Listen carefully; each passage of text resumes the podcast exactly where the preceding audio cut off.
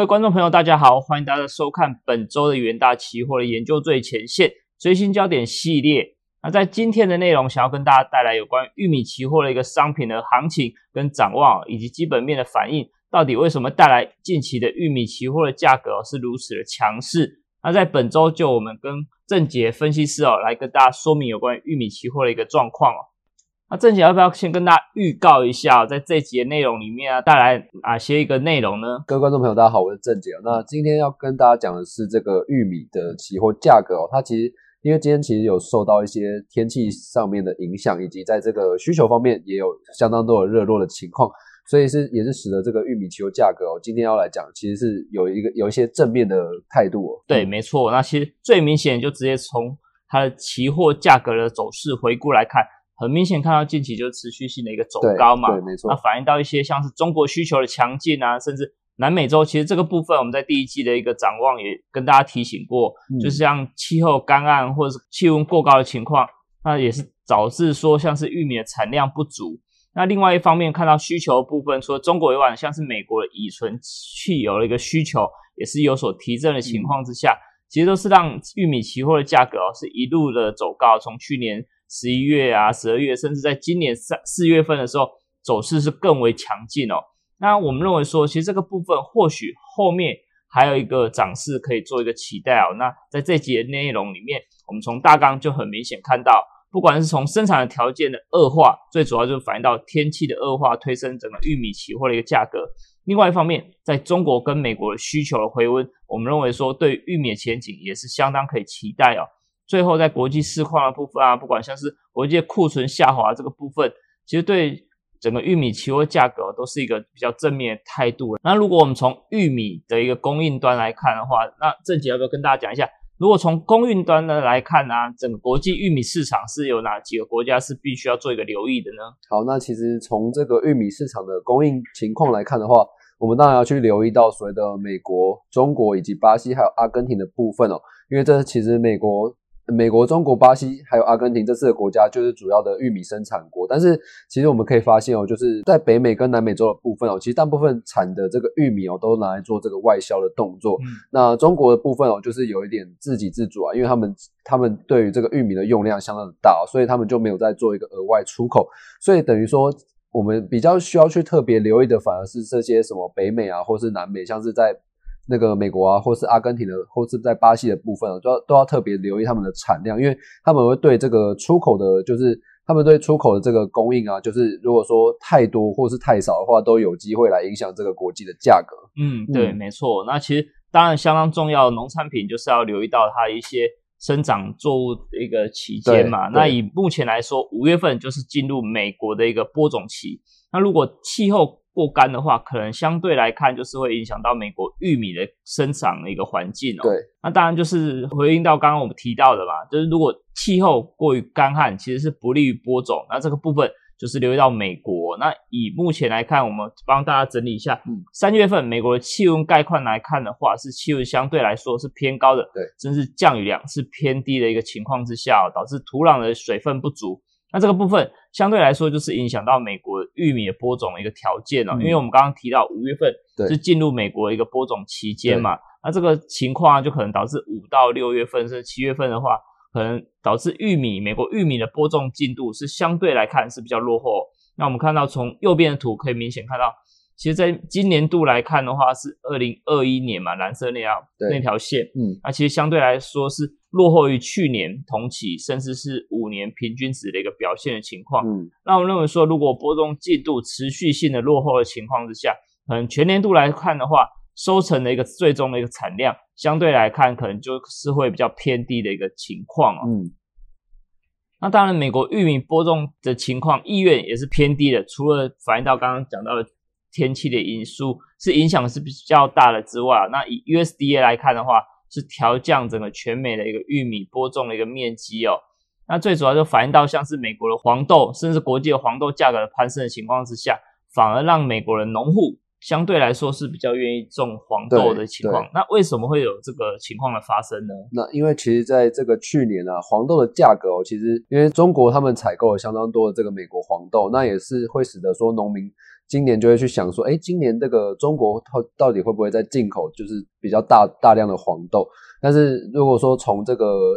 当时三月份的那个角度来看的话，就是农民他们他他们就会希望去种植所谓的黄豆的部分，因为其实黄豆价格在去年也涨得相当的大了。对对，那那当然就是农民会觉得说，哎。现在种黄豆的话，就是获利的这个机会有可能会比玉米还要高，所以他们当然会选择去种植所谓的黄豆，那减少这个玉米的播种面积。那这也是为什么就是 USDL 下调这个美国的玉米播种面积，然后调升所谓的美国黄豆播种面积。那我们可以看到，在右方哦，这个全球玉米供需的变化来看的话，哎，其实今年哦，USDL 针对这个玉米市场的供需的情况来做。这个预估的话，其实呈现这个供不应求。那主要是因为刚刚所说的，受到这个不管像是南美洲啊，或是北美的这个干旱的情况的影响，然后再加上整个美国玉米播种面积的下滑，那都会使得这个整体的产量，玉米产量就是有所减少。那需求的部分哦，就是呃，等一下会去提到所谓的这个中国的饲料需求，以及这个美国的这个乙醇的汽油的这个需求，都有一些提呃提升这个玉米的需求。那也是使得整个玉米市场也是呈现这个供不应求的情况。对，没错，其实可以理解一下农民的心态，就是如果现在价格是相对比较好的情况之下，或许就是会比较有意愿去种植相关的一个农产品嘛。所以在去年黄豆价格比较好，所以反而是黄豆的种植面积相对是比较提升，那压抑到玉米的一个播播种的一个面积。嗯。那其实，如果从玉米最主要的一个用途来看的话，一个就是很大一块就是在饲料嘛，大概有四十七 percent。那另外一块四十二 percent，在美国本土来说的话，是用在所谓的乙醇。那其实这个乙醇就是会使用在汽油的添加，或者是像是汽车燃料上面做使用，大概有四十二 percent。对，那其他大概就占十一 percent。所以如果从美国玉米的需求来看的话，对外出口在饲料用途之外，那另外一个就是会关注到所谓的燃料需求。那你燃料需求，这里要不要跟大家讲一下？如果从燃料需求这个层面，我们要如何去做一个解读呢？好，那其实在这个美国的燃料需求来讲的话，其实有一些这个乙醇的需求啊，就是都它的原料其实就是来自于这个玉米嘛。那我们可以看到，在这个 EIA 的数据哦，就是左图这个左下图的这张表，那其实可以看到，从这个二零二零年去年这个美国乙醇的产量，其实是呈现这个大幅的下降。那其实这也是主要受到这个新冠肺炎疫情的影响嘛。那影响之下，哎，对市场对于这个乙醇的产量自然就会减少嘛。那但是我们可以发现哦，就是今年这个二零二一年的这个最新的数据哦，四月的数据的这个乙醇的产量其实已经接近二零一六年哦到二零一九年的这个底部的这个水准。那也就代表说，哎，这个美国的乙醇产量就是有所复苏，那也反映着这个乙醇的需求就是也有这个复苏的情况的表现。对，那如果说从这个汽油的这个库存来看的话，因为其实接下来就要进入所谓这个美国的用油旺季啊。那如果说这个美国的疫情，因为美国疫情现在其实是比较稳定，因为他们其实这个施打疫苗的人数都有在持续的上升嘛。那如果说市场对于说就是美国这个他们本土的这个病例数有在做一个下滑的动作的话，他们会对于这个出游的。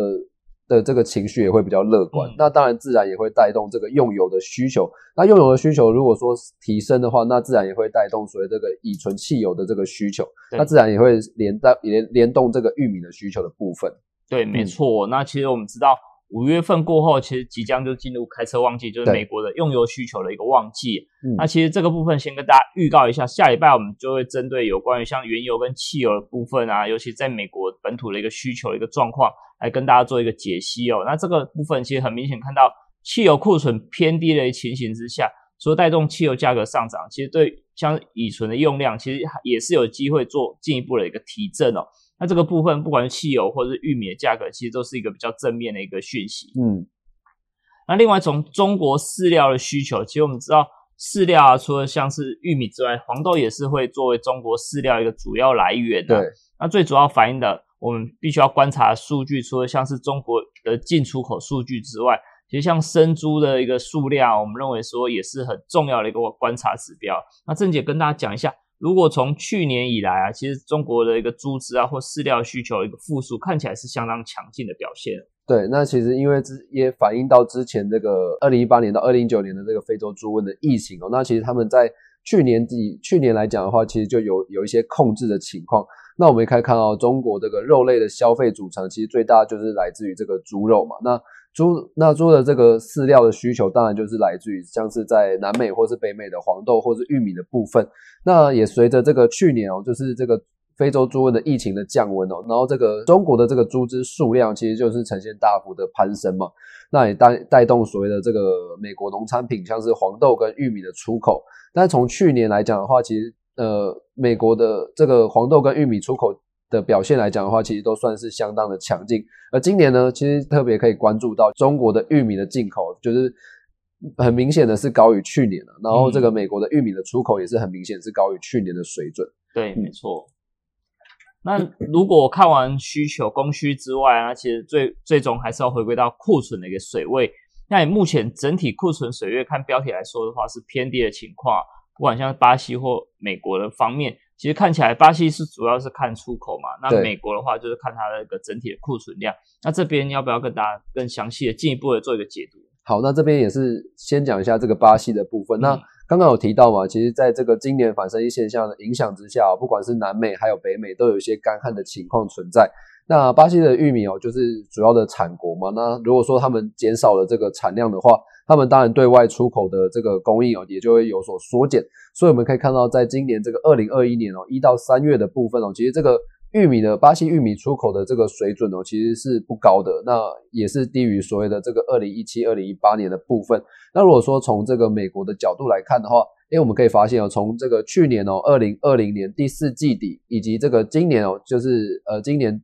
三月底，就也就是第一季季底的部分，其实都很明显哦，去低于所谓的像是二零一六年到二零一九年的同期的部分。那当然，这也是反映到。因为这个美国的玉米的库呃需求了，其实是相当的强劲。那因为强劲的部分就是来自于刚刚所说的中国的饲料需求，那也是持续在消化这个美国的玉米的库存的部分。那当然也会使得这个旗下的部分哦，可能还会再做进一步的向上做一个挑战。对，没错。那其实我们知道，玉米期货主要还是要看美国玉米的一个情况表现哦。所以我们说库存啊，其实是可以做一个最终观察的一个指标啊，因为。刚刚郑姐提到嘛，像巴西的玉米出口量是偏低的情况，主要是反映到他们的产量不足啊。所以对美国来说，比较好的消息就是说，巴西的产量跟出口不足的情况，反而会让美国玉米的出口有机会来做一个递补补上的一个概念。对，所以这个部分啊，进一步就是可以消化美国一个玉米库存，呈现一个比较明显下滑。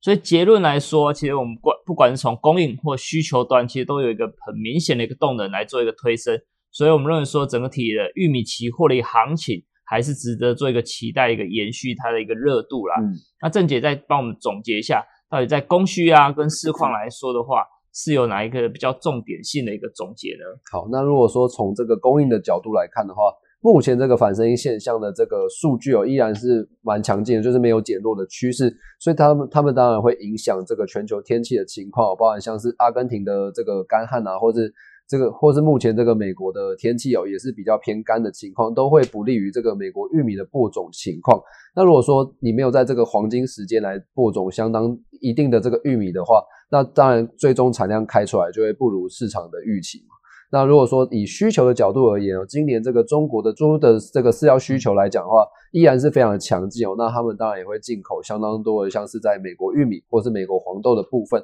然后以及在这个美国的汽油需求即将进入所谓的旺季，当然也助于这个玉米乙醇的产出。所以在需求的部分哦，市场也是比较偏乐观的态度。那至于这个全球市况的情况的角度的话，诶，这个国际的玉米有需求其实是保持强劲，然后刚有提到反声音现象带来的干旱也也也影响着这个全球玉米的产量的开出。那当然整个市场其实是偏向这个供不应求的情况，那也是使得近期这个玉米的期货价格仍然是有持续做一个向上挑战的动作，而且动能交易量就是持续的上升，那然后也带动像是在过去几天有一些。这个价格都有来到这个涨停板的水准，所以在这个玉米的期货价格，其实也是比较偏正面来做一个看待。